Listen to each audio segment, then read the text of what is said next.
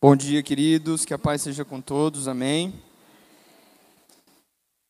Que bom, né? Nossas crianças jejuando, aprendendo a jejuar. E muito importante que os pais colaborem, ajudem. Isso é formativo, como foi dito, faz parte do desenvolvimento deles, tá? Ah, eu fico com a sensação quando eu subo aqui, vocês ficam esperando alguma coisa. um casal de velhinhos mais ou menos já 50 anos de casado. E aí um dia ele está dentro do quarto, ela vai fazer uma faxina, chega em cima do guarda-roupa, passa o dedo cheio de pó, começa ali a tirar o pó, e aí ela encontra ali uma caixa com quatro ovos e um, um maço de 30 mil reais. E ela olha para ele, fala, meu velho, o que é isso aqui? O que, é que significa esses ovos? E aí ele olha para ela e diz assim, não, minha filha, isso aí foram as raivas que você me fez na vida. E aí ela já começa a ficar emocionada, né? Afinal, só tinha quatro ovos. E esses 30 mil reais? É porque cada vez que completava uma dúzia, eu vendia. que maldade, né, gente? Que maldade. Já pensou se a raiva que a mulher fizesse fosse dinheiro no teu bolso? Hã? Nós estamos em uma série de mensagens expositivas sobre o livro de Atos. E hoje nós vamos, já quase no final, nós vamos aqui cobrir o capítulo 27 e nós vamos falar até o capítulo 28, verso 10. Então, hoje a gente vai cobrir essa parte da viagem de Paulo, o naufrágio que eles sofreram ah, no meio do mar, enquanto eles estavam indo para Roma, até a chegada na ilha de Malta. Eu não vou ler o texto para a gente poder ganhar tempo, mas eu vou explicar para você ah, o que aconteceu durante a viagem. Depois, nós vamos nos deter em alguns versículos e nós vamos retirar aqui algumas lições para a nossa vida, tá? Então, como foi dito semana passada, Paulo recorreu a César, ele apelou para ser julgado no tribunal de César e ele foi mandado para César. Paulo entra numa embarcação com 276 pessoas, eles estão indo não é, é, rumo à Itália para ser julgado em Roma, mas no meio do caminho, a Escritura vai dizer que as coisas começaram a ficar complicadas a viagem começou a se tornar muito perigosa. E o apóstolo Paulo, então, pede encarecidamente aos responsáveis pela embarcação que atracasse o barco e esperasse até que viesse uma calmaria. Mas eles insistiram em continuar a viagem e o que aconteceu foi que o barco começou a sofrer muito dano. Então, o apóstolo Paulo, juntamente com todos os que estavam ali, eles começam a passar por uma situação muito desconfortável no meio do mar. Eles estão a, é, vagando no Oceano Atlântico, não sabem onde estão nesse momento. As pessoas ficam com medo. A Bíblia diz que eles passam ali praticamente 14 dias sem comer nada. Eles tinham muito medo do que acontecesse. Eles não queriam utilizar as reservas que tinha uh, dentro do barco de comida, as provisões de água, alimento e etc. E aí, em um determinado momento, o Senhor Jesus aparece a Paulo e ele diz: Olha, Paulo, fica tranquilo, porque ah, eu dei a você a vida de todos que estão aqui nessa embarcação. Paulo, então, ele chama as pessoas que estavam é, responsáveis ali, o, né, os tripulantes, ah, o capitão do, do, barco, e diz a ele: Olha, fique tranquilo, keep calm, está tudo em ordem, Deus não vai permitir que nada de ruim aconteça. Nós vamos sofrer um pouco alguns dias, mas ninguém vai morrer. E aí a Bíblia diz que essa palavra que Paulo trouxe ela começa a trazer paz e tranquilidade ao coração daqueles que estavam na embarcação, a ponto que eles voltaram a fazer as suas refeições. Eles passam mais alguns dias e de repente eles conseguem encontrar então terra firme. Ainda eles estão perdidos no meio da viagem, mas já em solo. Eles chegam a uma ilha chamada de Malta e nessa ilha os nativos é, passam a prestar socorro àqueles homens. Eles chegam até a ilha e eles vão fazer é, uma fogueira para se aquecer. Paulo vai lá apanhar alguns cacos de lenha para fazer fogo e de repente ele é picado por uma víbora. E isso chama muito a atenção dos nativos. E eles começam a falar entre eles: olha, esse homem deve ter sido um homicida. Esse homem deve ter afrontado a ira dos deuses. Por quê? Porque ele acabou de escapar de um naufrágio, mas a natureza está querendo tirar a vida dele a qualquer custo. E as pessoas começaram a ficar esperando até o momento que o veneno fizesse efeito para ver se Paulo morria. Depois de passadas muitas horas e vendo que nada tinha acontecido, aí eles mudam de opinião. Eles dizem: não, esse homem, na verdade, ele deve ser um Deus. Porque ele passa por tantos infortúnios e coisas ruins, e nada de ruim, nada de mal acontece com ele. Chega até os ouvidos de Paulo que há um homem na ilha de Malta chamado de Públio. Esse homem está gravemente enfermo. Paulo vai até a casa dele, impõe as mãos sobre ele e ora por cura. E isso se divulgou em toda a ilha. E começou uma revolução dentro daquela ilha. As pessoas começaram a ir até o apóstolo Paulo para receber oração e serem curadas. Isso trouxe tanta alegria ao coração daquelas pessoas que eles mesmos depois se encarregaram de levá-los para Roma. Então eles chegam ah, em Roma em paz e em segurança, perfeita paz e segurança. Então, basicamente é isso que fala o capítulo 27 e o capítulo 28. O texto é muito longo, então eu sugiro que você leia em casa eu sugiro que essa leitura seja feita nos pequenos grupos. Mas eu gostaria hoje de me deter em alguns versículos em especial, começar aí pelo verso de número 4. Atos 27, verso 4.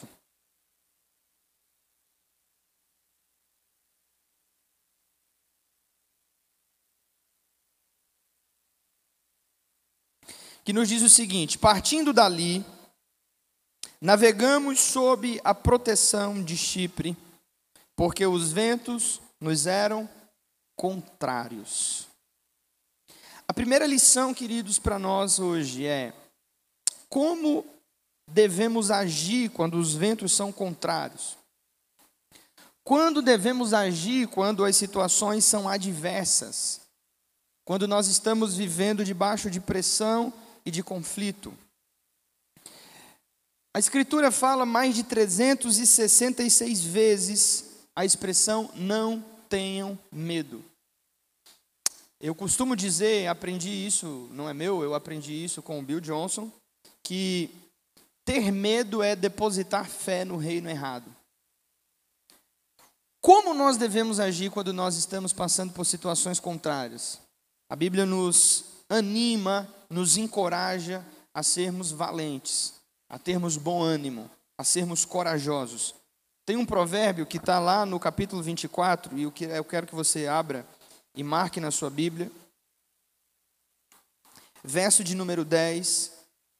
Provérbios, 4, Provérbios 24, 10 diz: Se te mostrares fraco no dia da angústia, então pequena será a sua força.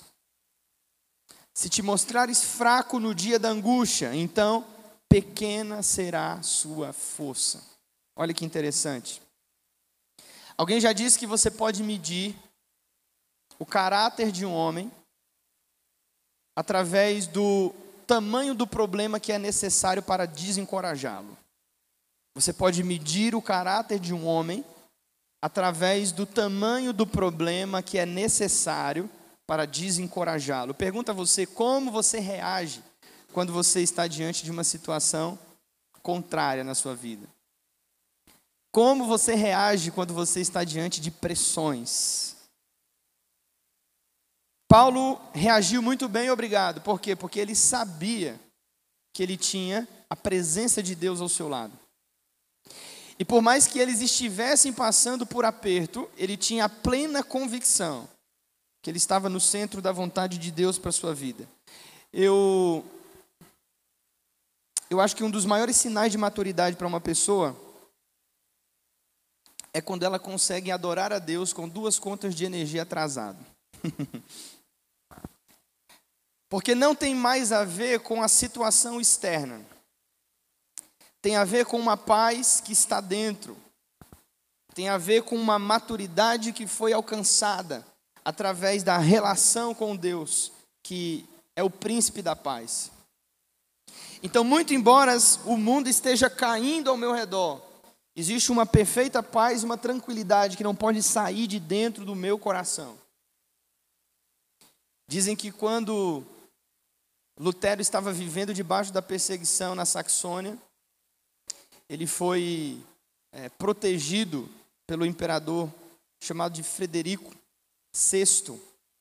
E dentro ah, do castelo da Saxônia, enquanto as hordas ali germânicas buscavam retirar a vida de Lutero, ele se colocava diante de Deus em oração e cantava. Louvava a Deus. Existem relatos nos seus cadernos da sua esposa Catarina Vambora que nos piores dias da vida de Lutero, quando os problemas estavam lá para serem resolvidos e as críticas estavam chegando e toda a confusão que aconteceu em virtude da reforma, ele se, entrava dentro do seu quarto, abria o inário e cantava e compunha e adorava a Deus nos momentos mais difíceis da vida. E eu peguei esse princípio para mim, eu tenho ensinado isso às pessoas.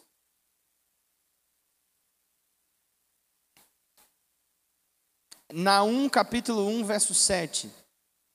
O Senhor Deus é um refúgio e uma fortaleza. E Ele conhece os que nele se refugiam. A presença de Deus é um abrigo no dia mau, no dia da calamidade, quando as coisas estão ruins. Nós temos a presença de Deus e nós podemos recorrer a Ele quando as coisas ao nosso redor não estão se encaixando. A experiência que Paulo passou aqui em Atos 27 é muito parecida com a dos discípulos, vocês lembram? Muito parecida com, do, com a dos discípulos. Quando eles estavam, diz a Bíblia em Mateus capítulo 14, eles receberam uma ordenança de Jesus dizendo: passem para outra margem. A Bíblia diz que lá pela quarta vigília da noite eles já não aguentavam mais remar. É interessante porque o, capítulo 14 fala, se eu não me engano, no verso 6 vai dizer que eles começaram, entraram no mar da Galileia, era no cair da tarde. E disse que eles tiveram que lutar contra a tempestade até a quarta vigília da noite. Eu não sei se você sabe, mas uma vigília judaica, ela representa três horas de relógio. Então a primeira vigília é de seis até as nove, a segunda vigília de nove da noite até meia-noite. A terceira vigília de meia-noite às três da manhã e a quarta vigília de três da manhã até às seis, até a alvorada, até o amanhecer do dia. Ou seja, de seis da noite até às seis da manhã, eles passaram doze horas debaixo de uma grande tempestade. Doze horas debaixo de uma grande tempestade. Com ventos contrários. E chega um determinado ponto em que eles já estão é, entregando a vida e dizendo: olha, não, vai dar certo. Jesus falou para a gente chegar do outro lado, mas isso aconteceu no meio do caminho. E diz que os discípulos começaram a esmorecer. E enquanto os discípulos estavam esmorecendo, já ao amanhecer do dia, Jesus vem andando por sobre as águas. E eu gosto muito desse texto. Muito. Porque quando Jesus vem andando sobre as águas, ele diz três coisas. Ele diz: Olha, ei, não temas, sou eu, tenha um bom ânimo. E essa palavra que Jesus lança dentro do barco, primeiro, é uma palavra para acalmar a tempestade que está do lado de dentro. Porque a pior das tempestades não é a que acontece fora, é dentro. Então, depois que Jesus diz: Sou eu, tenham bom ânimo, não tenham medo. Pedro toma coragem e diz assim: Senhor, se é você mesmo, deixa eu ir até você. E Jesus diz: Pode vir.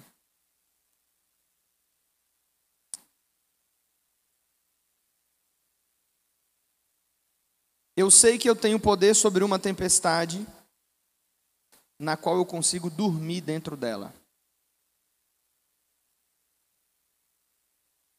Eu sei que eu tenho poder sobre uma tempestade quando eu consigo dormir no meio dela. Uma outra situação parecida com essa dos discípulos, só que dessa vez Jesus estava com eles, só que ele estava lá nos fundos dormindo.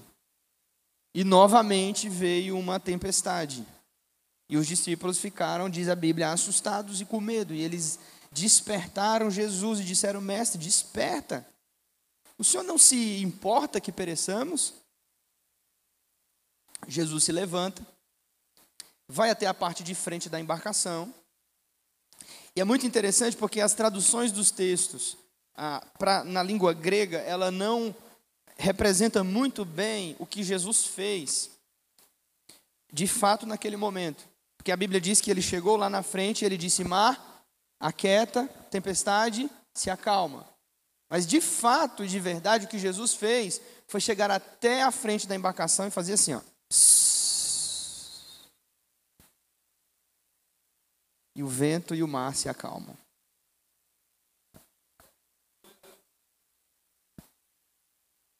Então, eu consigo ter poder sobre uma tempestade na qual eu consigo dormir nela. Outro grande, uh, outra grande característica de maturidade é quando os problemas não tiram mais o meu sono. quando os problemas não perturbam mais a minha noite. Quando eu consigo dizer para o problema, ó oh, problema, eu sei que você está aí, você não vai desaparecer, agora você vai ficar bem aqui e eu vou dormir. E amanhã de manhã, quando eu acordar, eu pego você de novo. Então, então Deus ele quer promover isso em nós. É um tipo de paz que não tem a ver com as circunstâncias de fora, mas tem a ver com um relacionamento que é cultivado do lado de dentro. É uma das canções preferidas de Niná da minha filha, por incrível que pareça. 469 da, do, do, da harpa cristã.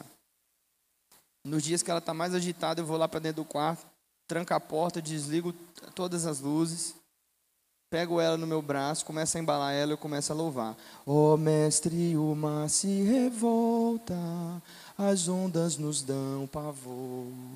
Os céus se revestem de trevas, não temos um Salvador. Não se te dá que morramos, podem assim dormir. Se a cada momento nos vemos, se prestes a submergir, as ondas atendem ao teu mandar. Sossegai, seja o encapelado mar mar, a ira dos homens, o gênio do mal, tais águas não podem a tragar, que leva ao Senhor céus e mar, pois todos ouvem ao seu mandar, sossegai, sossegai. E funciona. E dá certo, ela se acalma e dorme mesmo. Então, como você reage, irmão, quando os ventos são contrários? Porque Raoni leu aqui um texto que para mim é pontual. Romanos 5, verso 3.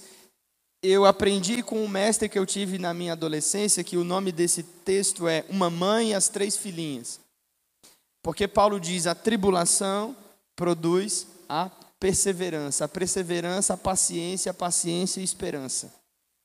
Então é uma mãe. Qual, qual é a mãe? A tribulação. E a tribulação pariu três filhas perseverança, paciência e esperança. Então a tribulação forja essa qualidade em mim de aprender a esperar em Deus e saber que no momento certo Ele vai agir. Estava conversando com um pastor essa semana e ele arrancando os cabelos da cabeça, me contando um problema. Problema grave. Pastor, e agora o que, é que eu faço? Nada. Faz nada. Mas, pastor, espera. Só espera. Não faz nada. Fica na comunhão. Mantenha o seu coração em Deus. E espera o momento certo de agir. dificuldades ou obstáculos, eles. Ah, perdão. Os obstáculos ou as dificuldades, para quem está anotando, eles forjam pessoas comuns para destinos extraordinários.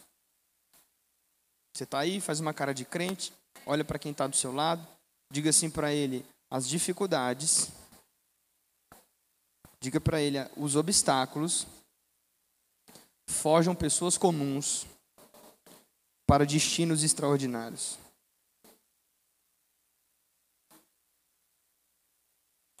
Os melhores marinheiros são forjados no meio do mar revolto, amém? É sobre isso. Pastor, o que é tribulação? Tribulação é turbulência. Quem já voou de avião? Levanta a mão. Quem já voou de avião aí? Turbulência. Quando vai iniciar uma turbulência, o comandante manda uma mensagem lá da cabine para os comissários e uma luz vermelha de atar o cinto se acende. E ele avisa: Ó, oh, nós estamos passando por uma área de turbulência, apertem os cintos.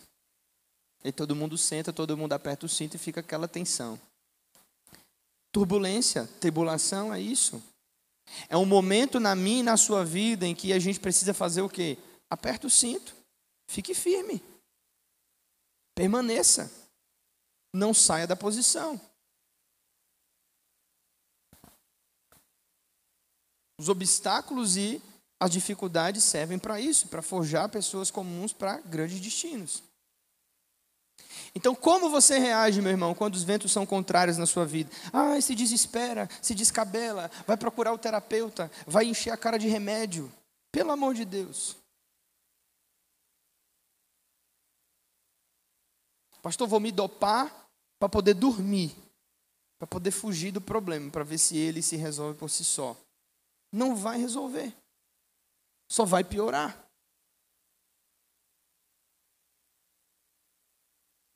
Então, assim, escuta, ó, entra no seu quarto, tranca a porta do seu quarto e entra, irmão, em um momento de comunhão com Deus. E adore o Senhor, e louve o Senhor. Coloca o joelho no chão e a cara no pó. E fala com teu Deus. E depois? Depois descansa. e deixa ele agir. Salmo 131 vai dizer: Senhor, eu não eu não me arrisco em coisas maravilhosas demais para mim. Antes, pelo contrário, como a criança se aquieta nos braços da mãe, tal qual é para comigo a minha alma. Aí ele termina dizendo: Espera, ó Israel, no Senhor. Como uma criança se aquieta no colo da mãe, tal qual é para comigo a minha alma. É tipo assim, é, quem tem bebê sabe, né? Você leva o, o neném para mamar,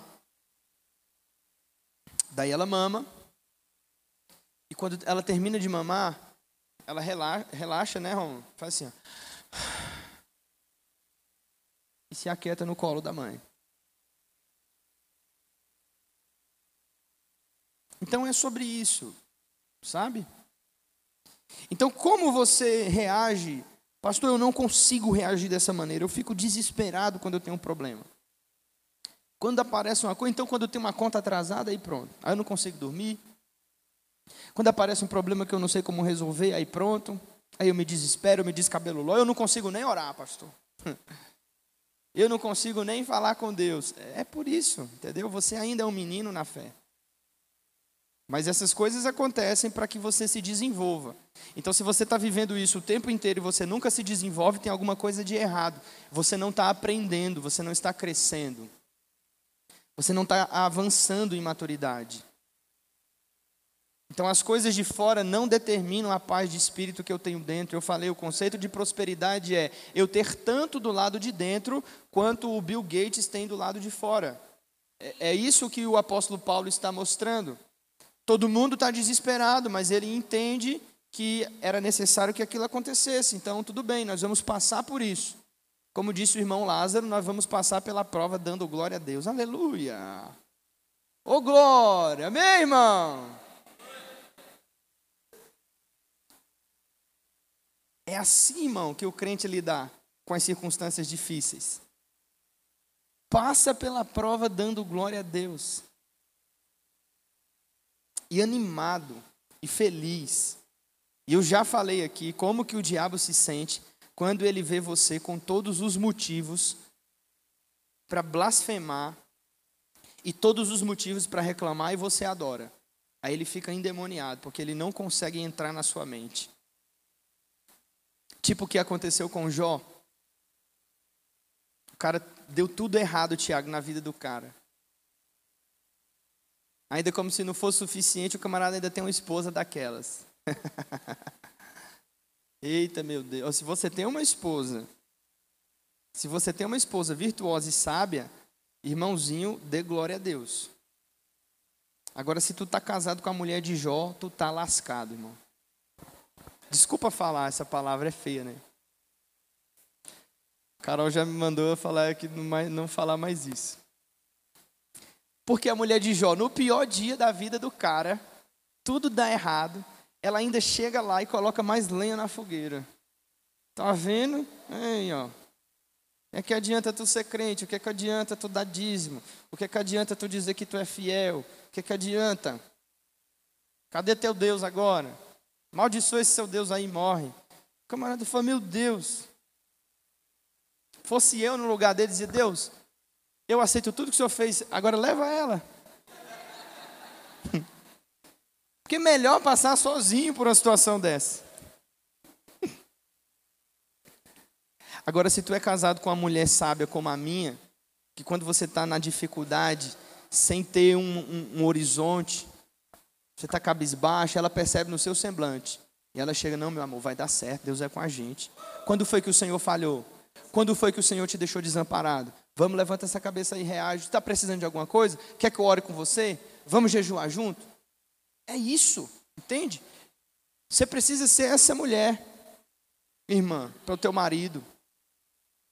A mulher sábia que edifica a casa, a Bíblia diz que a esposa virtuosa, ó, a Bíblia diz que finanças, patrimônio, herança, isso vem dos pais.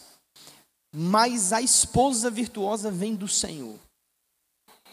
É presente de Deus. Então, se você encontrar uma mulher assim, meu, irmão, não deixe ela escapar. E tenho dito. Então, Deus está forjando em nós essa capacidade, sabe, de resiliência. Resiliência tem a ver com a qualidade de resistir à adversidade.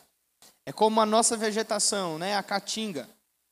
Ela é resiliente, ela resiste à adversidade. Ela resiste à falta d'água, ela resiste ao sol escaldante, à pouca diversidade de recursos, mas ao menor, ao cheiro das águas, brota, floresce, permanece ali. Então é isso que Deus quer fazer conosco. É assim que devemos reagir quando os ventos são contrários, levar as nossas queixas e as nossas demandas para o Senhor. Eu não estou dizendo que você não vai se abalar com os problemas, eu estou dizendo que os problemas não vão mais te controlar. Eles não vão mais determinar a maneira como você se move. Entende isso? Quem entende isso? Então é assim que devemos agir quando os ventos são contrários. Precisamos permanecer firmes, constantes, firmados em Deus, foi o que ele disse a Josué no capítulo 1, verso 9: Não te mandei eu, esforça-te e tenha bom ânimo, e o Senhor teu Deus será contigo por onde quer que andares. Eu já falei isso, né? O leão não é o animal mais forte, ele é o mais corajoso da savana. Então, essa, essa capacidade de você permanecer mesmo no meio das adversidades, isso é poderoso porque isso cria em nós uma confiança em Deus. Isso desenvolve o nosso caráter. E as tribulações têm esse propósito de produzir em nós a perseverança e a paciência e a esperança.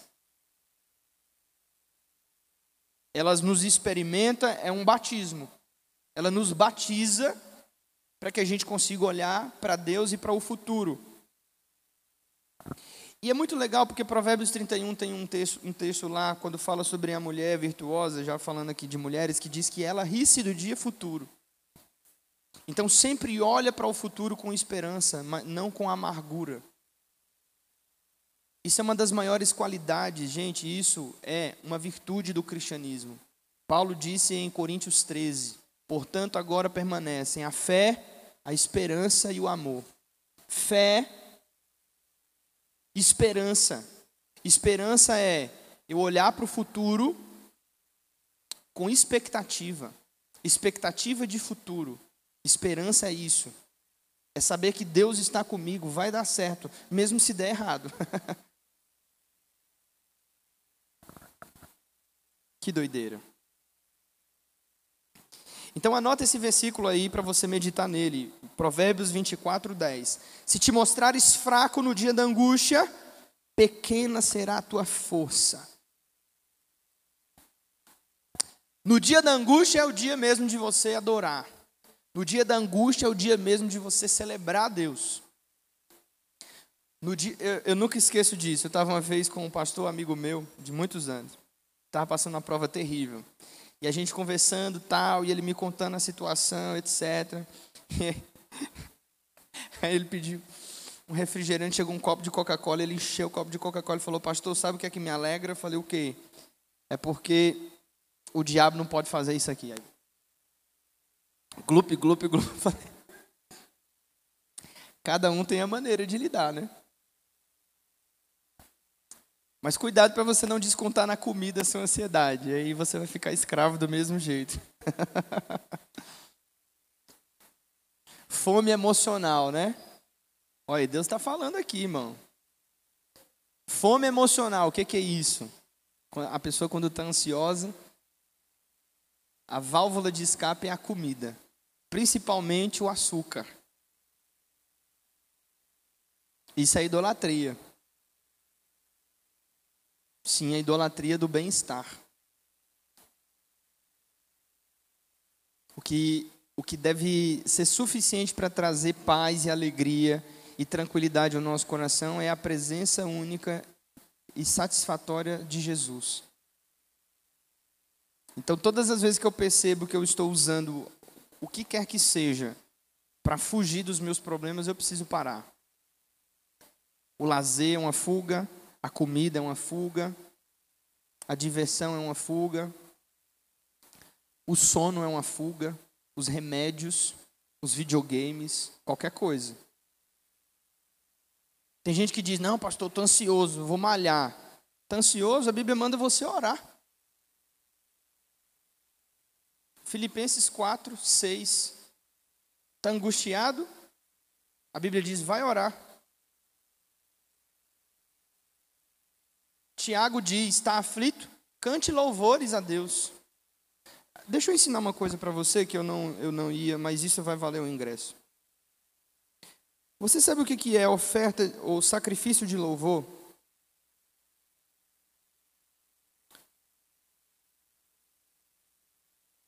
Abre aí em Hebreus.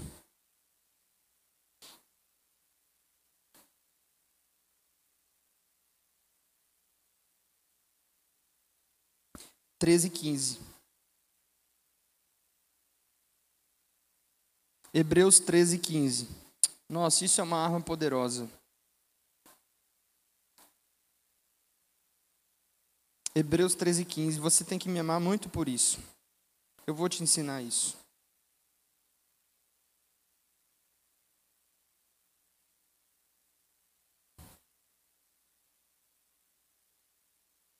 Hebreus 13, 15, encontrou? Quem não achou, diz a mim, espera. É importante que você abra e você marque esse texto. Se você aprender isso aqui que eu estou te falando, isso vai mudar a sua perspectiva em relação à angústia, às provas e às tribulações. Hebreus 13, 15. Quem está aí, diga sim por meio de Jesus, pois ofereçamos a Deus sempre sacrifício de louvor, que é o fruto de lábios que confessa seu. O que, que é sacrifício de louvor? Pensa. Sacrifício de louvor fruto dos lábios que confessa seu nome. Vou te explicar. Nos momentos de angústia e de provação, vou ficar aqui por causa que está filmando. Nos momentos de angústia e de provação, e naquela hora que vem a vontade de reclamar, eu, eu tenho um problema sério com reclamação. Isso é, a reclamação é um pecado que está na minha família há muitas gerações. Eu, pelo menos, já contei pelo menos umas três gerações. Então, eu luto muito contra isso. Contra a murmuração, né? Por isso, Deus me deu aquele versículo que eu sempre falo. Esse ano, Salmos 22, 3. Então, quando vem aquela vontade de reclamar, ou então aquela vontade de desabafar, ou falar alguma coisa negativa, essa é a única oportunidade, o único momento que você pode dar para Deus um sacrifício de louvor. É quando você está debaixo de pressão e vem uma vontade de reclamar, ou de murmurar, ou de trazer uma palavra negativa, ou de xingar alguém. Acho que isso só acontece comigo, me perdoem, eu sou muito pecador. Essa é a única, o único momento, Lucas, em que eu posso dar para Deus isso. Sacrifício de louvor. É, vem uma vontade de falar algo que eu não deveria. E aí eu seguro aquela vontade. E eu faço como Jó. Eu me jogo no chão e adoro a Deus. E eu começo a exaltar o seu nome, mas o Senhor é bom. Mas o Senhor é poderoso. Mas eu te amo. Mas o Senhor é acima de tudo. Louvado, bendito seja o teu nome. Sabe naquele momento de raiva que o sangue sobe na cabeça?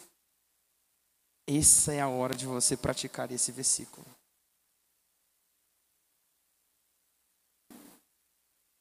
Por que, que isso é sacrifício de louvor? Porque na verdade o que você tinha vontade de fazer era o quê?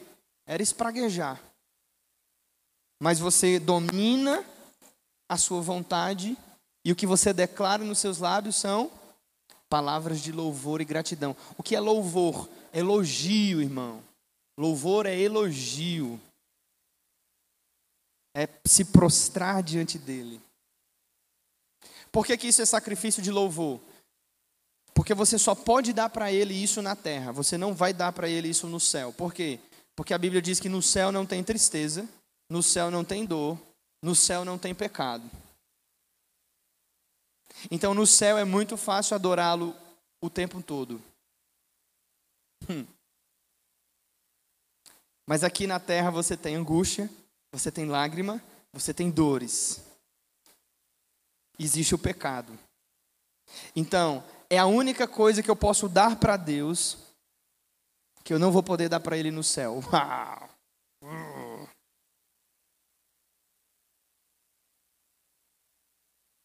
Valeu o ingresso, pode ir embora. Eu vou falar mais duas coisas. Volta para Atos 27.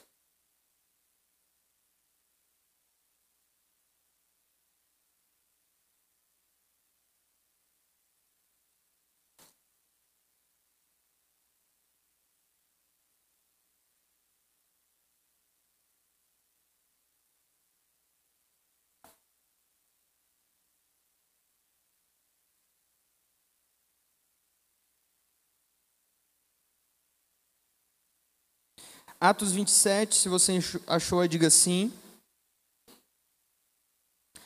Olha para quem está perto de você e diga assim, irmão, você está no lugar certo, na hora certa, com as pessoas certas, amém? Glória a Deus. Glória a Deus.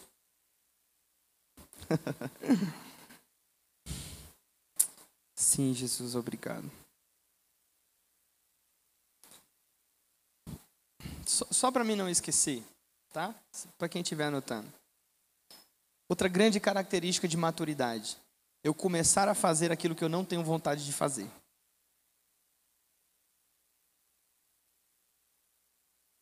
Isso é cristianismo. Eu começar a fazer o que eu não tenho vontade de fazer. Tá com vontade de ir para a igreja? Não. Tá com vontade de adorar a Deus? Não. Tá com vontade de ler a Bíblia? Não. Mas eu vou bem ali a orar, ler a Bíblia e adorar a Deus. Hã? Pegou aí, pegou aí, irmão? Dá um glória a Deus pra você ver que você está vivo aí, meu irmão. Jesus. Tá com vontade de perdoar essa pessoa? Não, tô com vontade de matar ela. Mas eu vou bem ali perdoar ela. Tá com vontade de dar esse dinheiro pro pastor? Não, tô não, mas eu vou ali dar. Tô brincando, tá? Brincadeira, tá, gente? Desculpa aí. Ó, meu aniversário é dia 29 de dezembro, viu, Carmen? Podem se reunir sem eu saber e podem me fazer uma surpresa. Tô brincando, gente.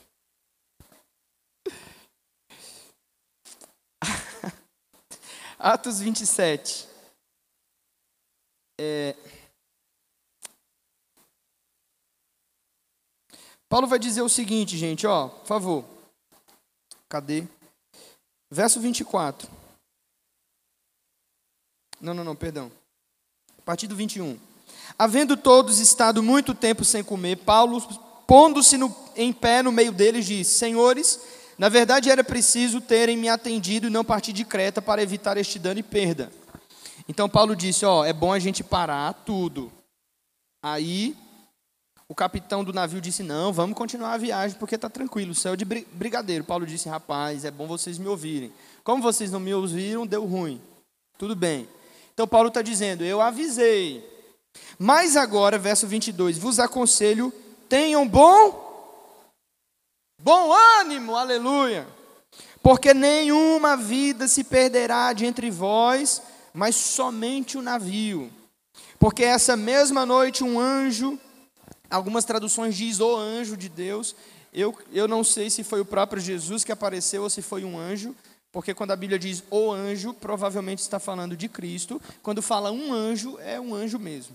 Então, a minha aqui diz um anjo, mas eu li outras versões que diz o anjo. Então, alguém do céu apareceu para avisar Paulo. Eu sou a quem. É, verso 23, ele diz: E dessa noite um anjo de Deus, de quem eu sou, a quem sirvo, esteve comigo, dizendo: Paulo, não, não temas. Olha para quem está do seu lado aí, irmão. Encoraje esse crente, diga para ele: Não temas. É preciso que compareças perante César, e eis que Deus, por sua graça, te deu todos quantos navega contigo. Portanto, senhores, tenham bom ânimo, pois eu confio em Deus que sucederá do modo porque me fora dito. Porém, é necessário que vamos dar em uma ilha. Então, Deus já mostrou tudo a Paulo que ia acontecer. Paulo disse assim: ó, a vida de ninguém aqui vai se perder. Ok? Estamos juntos? Só que, no meio da angústia, o pessoal ficou querendo fugir. Cada um queria fugir do seu modo para poder salvar a sua própria vida. E aí Paulo vai falar uma coisa interessante. E ele diz, ó, é, perdão.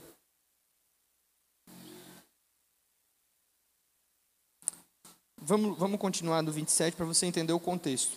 Quando chegou a 14 quarta noite, sendo nós batidos de um lado para o outro, não, não, não, pula, vamos lá para o 31, eu vou ganhar tempo. Então Paulo disse ao centurião e aos soldados: Escuta, grave isso aí. Isso aqui, esse texto é para aqueles irmãos que falam mal sobre cobertura espiritual. Preste atenção nisso.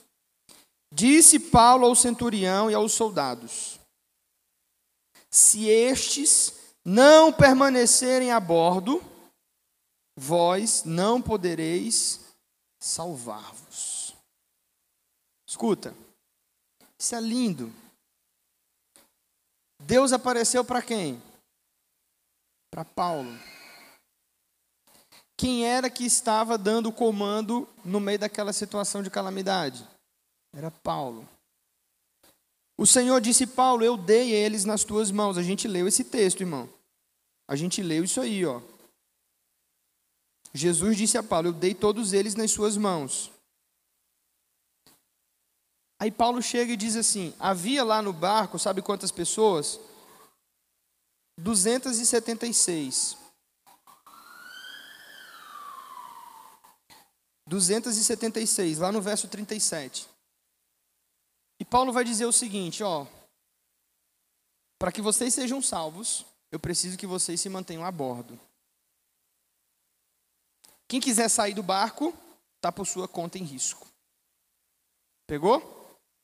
O que ele está dizendo? Ele está dizendo: se vocês ficarem aqui comigo, hum, vocês vão se salvar. Se vocês saírem, vocês vão estar fora do meu alcance e vocês estão por conta. O que é isso, Ítalo? Isso é uma cobertura espiritual.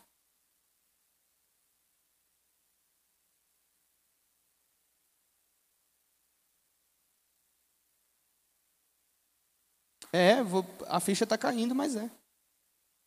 Você nunca viu esse, é, isso nesse texto, mas é isso. Ele está dizendo: eu só vou conseguir salvar quem estiver aqui. Quem sair do barco, sinto muito. Está por conta. Então, às vezes, Deus usa uma pessoa, um indivíduo, para dar vitória a um grupo em coletivo. Deus usa um para livrar, um livrar um todo. Isso aconteceu diversas vezes nas Escrituras. Diversas vezes. Moisés era um. Por causa desse um, todo o coletivo recebeu libertação. José era um. Por causa desse um, a família de José foi salva. A família de José não morreu de fome, por quê? Porque tinha José. Existe diversas vezes. Até com Jesus você pode utilizar esse princípio. Jesus é um. Por causa de Jesus e por causa da sua entrega, toda a humanidade foi salva. Então, isso sim pode ser utilizado como uma forma de cobertura espiritual. Tem que ficar dentro do barco. Aplicando isso à nossa vida, você precisa não é se você quer, é que você precisa estar debaixo de uma cobertura. Não estou falando de Jesus Cristo, eu estou falando de pessoas aqui na terra que oram por você, que intercedem por você, que te aconselha, que te orienta. Essa é uma das formas que Deus usa para livrar a sua vida. Agora, se você quiser andar por conta própria, Boa sorte.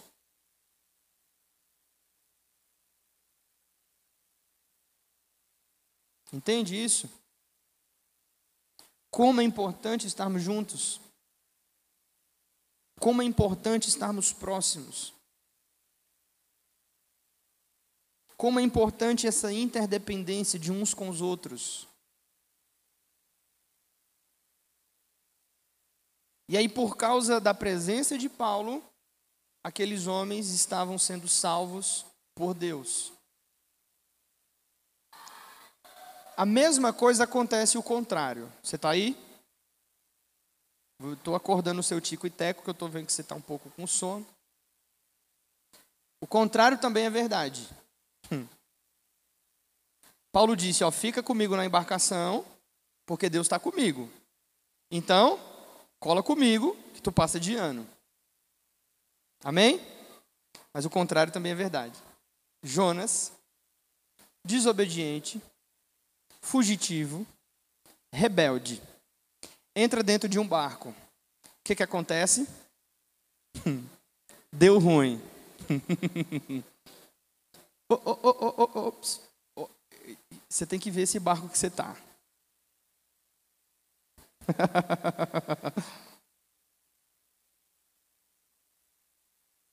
Vou aplicar a minha realidade, você aplica a sua. Igreja. Muitas pessoas estão em igrejas hoje. Muitas pessoas estão hoje em lugares de morte espiritualmente. Porque elas têm uma coisa que o Asha chama de fidelidade na carne. Então eles têm uma empatia pelo ministério, eles têm um amor à tradição e à história que eles fizeram no ministério. Eles amam irmãos que estão lá. É, mas você está no barco errado, você vai perecer junto com todo mundo. Então você precisa sair debaixo de uma cobertura espiritual que já não está mais ouvindo Deus. Que já não está mais debaixo da direção de Deus. É assim que funciona. Isso serve se você perceber que eu não estou mais debaixo da direção de Deus. Isso serve para todos. Eu não estou me isentando disso. Pelo contrário, estou me incluindo. Eu não estou dizendo isso para pegar pessoas de outras igrejas. Não, nós não precisamos disso. Eu estou te ensinando que existe um princípio de unidade. Oséias 4, 6 vai dizer, é, perdão, 4, 8, tal qual é o povo, assim é o sacerdote. Então, estar em uma igreja, estar em, um, em uma comunidade de fé, em um lugar espiritualmente, onde a liderança não está mais debaixo da orientação de Deus, é você pedir para ter prejuízo. Porque quando eu falo em cobertura, eu não estou falando em alguém que fica te manipulando e dizendo para onde você deve ir, irmão. Quando eu falo em cobertura, eu falo de proteção, eu falo de nutrição espiritual. Eu estou falando de alguém que está direcionando corretamente a luz da palavra. Então você pensa em cobertura como esse teto. E se esse teto estiver rachado, cheio de buraco, quando chover, vai inundar aqui dentro. Quem está entendendo o que eu estou falando? Então, cobertura espiritual é nesse sentido. Ah, eu não, também não gosto do nome, mas por falta de melhor termo, é mais ou menos isso que está rolando aqui. Ele disse: Ó, Deus falou comigo, nós vamos chegar do outro lado da embarcação, o navio vai se perder, tem 276 pessoas aqui. Jesus falou que o cabelo da cabeça de ninguém vai se perder. Agora, se vocês saírem do barco, vocês estão por conta em risco. É vocês e Deus. Essa semana eu fui ter uma conversa com uma pessoa e eu pedi para ela: olha, por favor, não desista da igreja. Por mais que você veja coisas erradas dentro da igreja, alguém já falou que a igreja, fazendo analogia, como a arca de Noé. Na arca de Noé tinha todo tipo de bicho, sim ou não? Sim, irmão. Imagina Noé e a família, oito pessoas para poder dar comida àqueles bichos, cuidar daqueles bichos, catar os excrementos daqueles bichos. É trabalho. Sim ou não? Trabalho. Tem hora que era cansativo, você não queria olhar nem na cara. Mas existe vida lá fora? Só tem vida aqui dentro, bebê.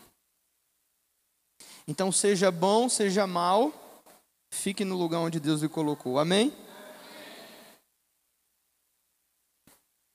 E por último, por último, ah, isso aqui é muito legal. Vamos ler. Atos 28, do 1 ao 10.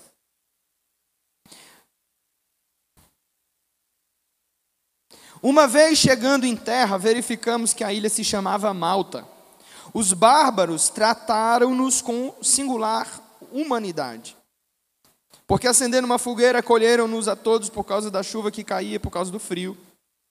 Então, tendo Paulo ajuntado e, e, atirado à fogueira um feixe de gravetos, uma víbora, fugindo do calor, prendeu-se-lhe e veio à mão. Quando os bárbaros viram a víbora, é... quando os bárbaros viram a víbora, estamos aí no verso 4. Pendendo na mão dele, disseram uns aos outros: Certamente esse homem é um assassino, porque, salvo do mar, a justiça não deixa viver. Porém, ele, sacudindo o réptil no fogo, não sofreu nenhum mal.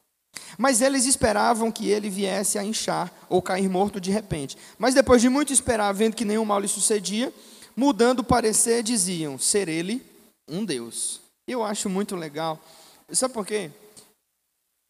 Você nunca pode estar preocupado com a pesquisa de Ibope.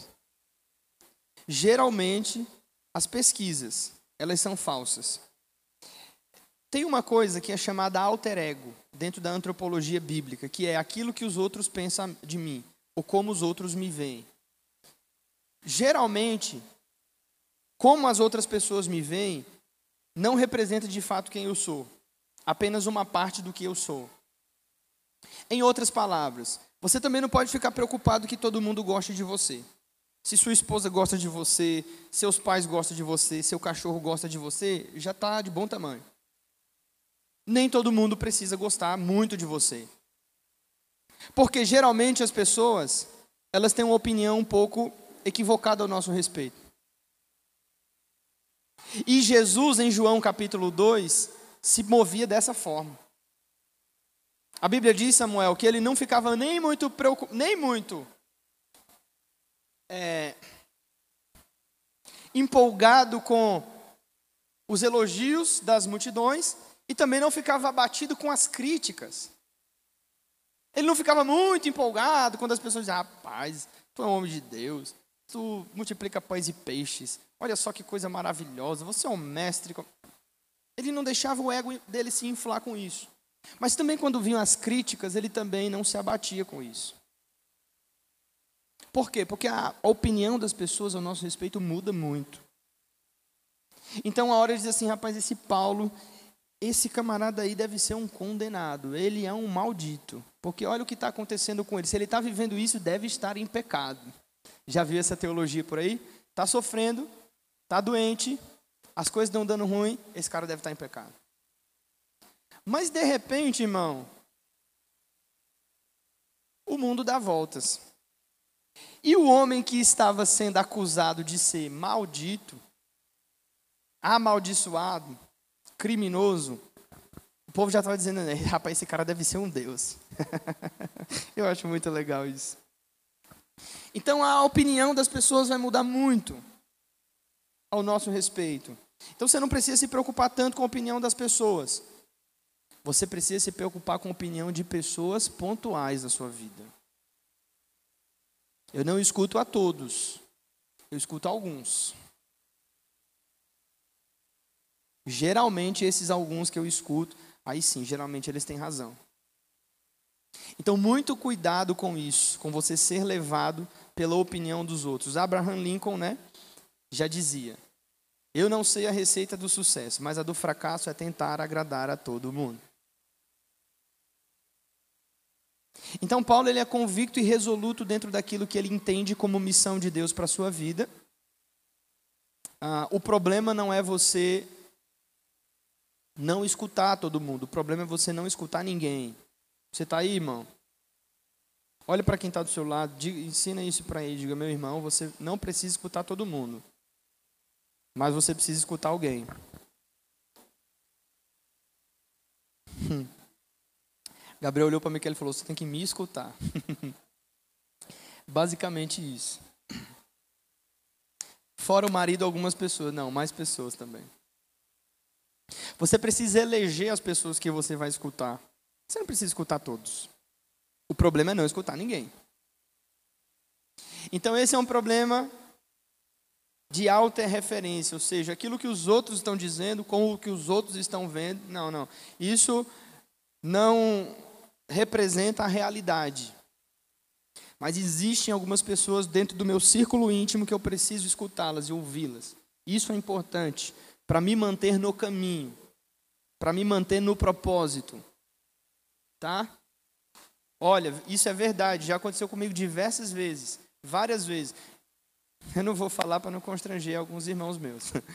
Mas muitas vezes acontece comigo. Deus me diz algo, faça assim. Ele me dá certeza no coração, faça assado. Aí eu chego os irmãos e digo, vamos fazer assim. Não, acho que não. Várias opiniões contrárias e tal. Não, mas a minha palavra é essa. Vamos orar um pouco mais e tal. Fazemos. Funciona. Vai funcionar todas as vezes? Não. Mas até agora a, a maioria está sendo minha. o problema não é ficar ouvindo todos. Não posso ouvir todos, mas eu tenho, alguns eu devo ouvir. Por exemplo, aqui nessa igreja tem 14 irmãos que eu escuto. São chamados o conselho da igreja. Fora né, outros também é, que não fazem parte desse conselho. Então, isso é muito importante. É, é, eu já recebi nome de tudo que você imaginar. Quando nós iniciamos o ministério, Carol e eu, a gente era solteiro ainda, eu fui consagrado pastor solteiro. Primeiro pastor solteiro da minha convenção, me orgulho disso, com 23 anos de idade. O pastor fundador, que era o pastor Ademir Soares de Lima, de saudosa memória, veio nos consagrou. Nós começamos a igreja ali no Gessino Coelho. Um monte de gente divulgou na cidade dizendo que eu estava vivendo em pecado, em fornicação com a Carol. Sendo que ninguém conhecia a minha vida, a gente namorava, se via uma vez por semana. Mas por que diziam isso? Porque às vezes viam ela me dando carona para poder ir para casa. Então, Você não pode dar tanto ouvido às críticas, senão você se ofende. Com a ofensa vem a amargura.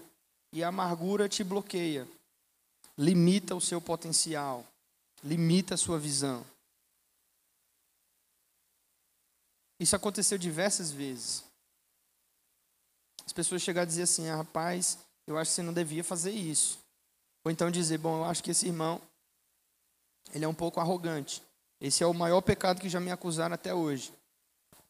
Tem alguma verdade nisso. Mas quem me conhece de fato sabe que não é tão assim. Não é tanto assim quanto falam. né? Eu, é, eu pareço mais do que sou. Então, cuidado com as opiniões de muitas pessoas. Mas também cuidado se você não está ouvindo ninguém. Amém esse ponto? E o último para a gente encerrar. O último. A partir do 7. Perto daquele lugar havia um sítio pertencente a um homem principal da ilha chamado Públio, o qual nos recebeu, nos hospedou benignamente por três dias. Aconteceu que ele estava enfermo de disenteria, ardendo em febre. O pai de Públio. Paulo foi visitá-lo e orando impôs as mãos e o curou. À vista desse acontecimento e dos demais enfermos da ilha vieram e foram todos os demais enfermos da ilha vieram e foram curados, os quais nos distinguiram com muitas honrarias. E tendo nós de prosseguir viagem, nos puseram a bordo tudo o que era necessário. Isso é muito legal. É, eu só queria dar mais um versículo aqui que eu não dei para você. Marcos 16, 18. Alguém pode ler para mim? Vou terminar na hora, tá, gente? Falta seis minutos. Marcos 16, 18. Alguém fica de pé ler para mim bem forte, por favor.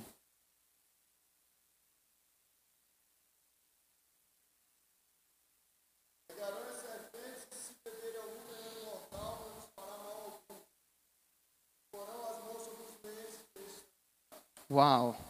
Marque isso. Marcos 16, 18. Pegarão em serpentes e se beberdes alguma coisa mortífera, não lhes causará dano algum. E porão a mão sobre os enfermos e serão curados. Isso está acontecendo aqui na vida de Paulo, sim ou não? Está acontecendo literalmente. Literalmente. Tem um hino do Marcos Antônio que ele dizia assim. Lembra disso? Eu faço parte do mistério desse Deus. Há um segredo que ninguém sabe explicar. Não me fere a navalha, toda arma vem em falha, não consegue me matar. O bicho ruim de morrer. É ruim de morrer esse Paulo. Então, isso está cumprindo na vida dele literalmente. Ó, Jesus fez uma promessa e dizia assim: Se pisar de serpentes e escorpiões, dano algum vos causará. Isso é poderoso, irmão. Gente, você e eu, nós temos o corpo fechado.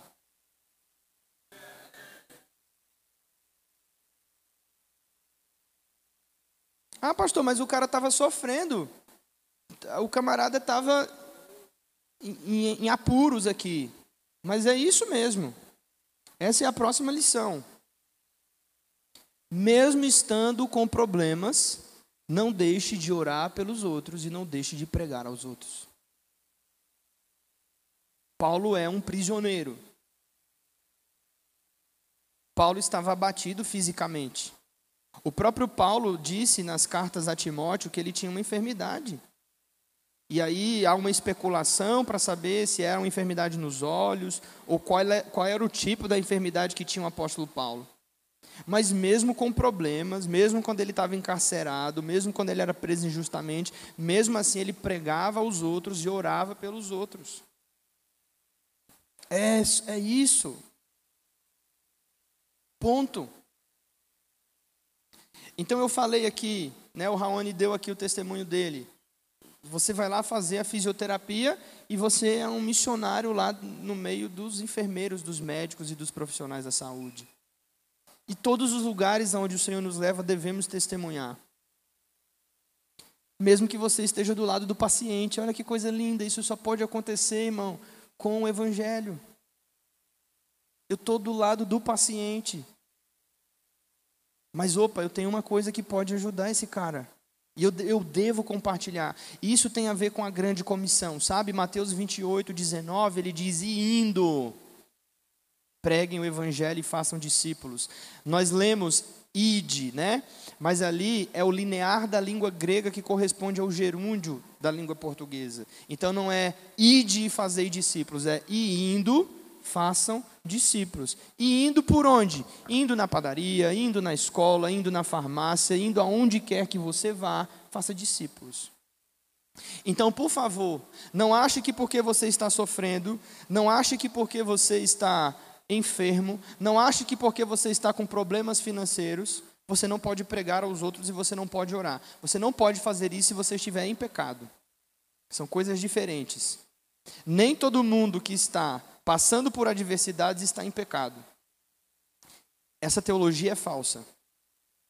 Mas, se você tem plena convicção e comunhão com Deus, e você sabe que a sua vida está no altar do Senhor, mesmo que você esteja em apuros, mesmo que você esteja passando por ventos contrários, você deve orar pelas pessoas. E você deve pregar às pessoas. Isso tem a ver com a grande comissão. Senão, o que, é que seria de José? Imagina, José estava no presídio, encarcerado, no pior lugar, irmão, era uma masmorra. Aí o pessoal chegou lá e falou assim: José, Faraó está te chamando. Por que você interpretou o sonho daquele copeiro, daquele padeiro, deu certo lá fora e vai lá se apresentar? Imagina José, vou nada, vou nada, eu sou um coitado aqui dentro dessa prisão, o que, é que eu vou fazer lá diante de Faraó? Não, irmão, mesmo em problemas, ministre aos outros.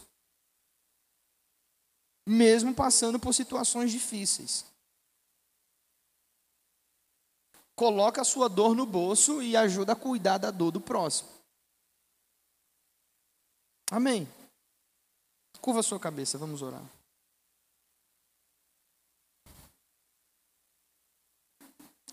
Bendito seja o teu nome, Senhor Deus e Pai.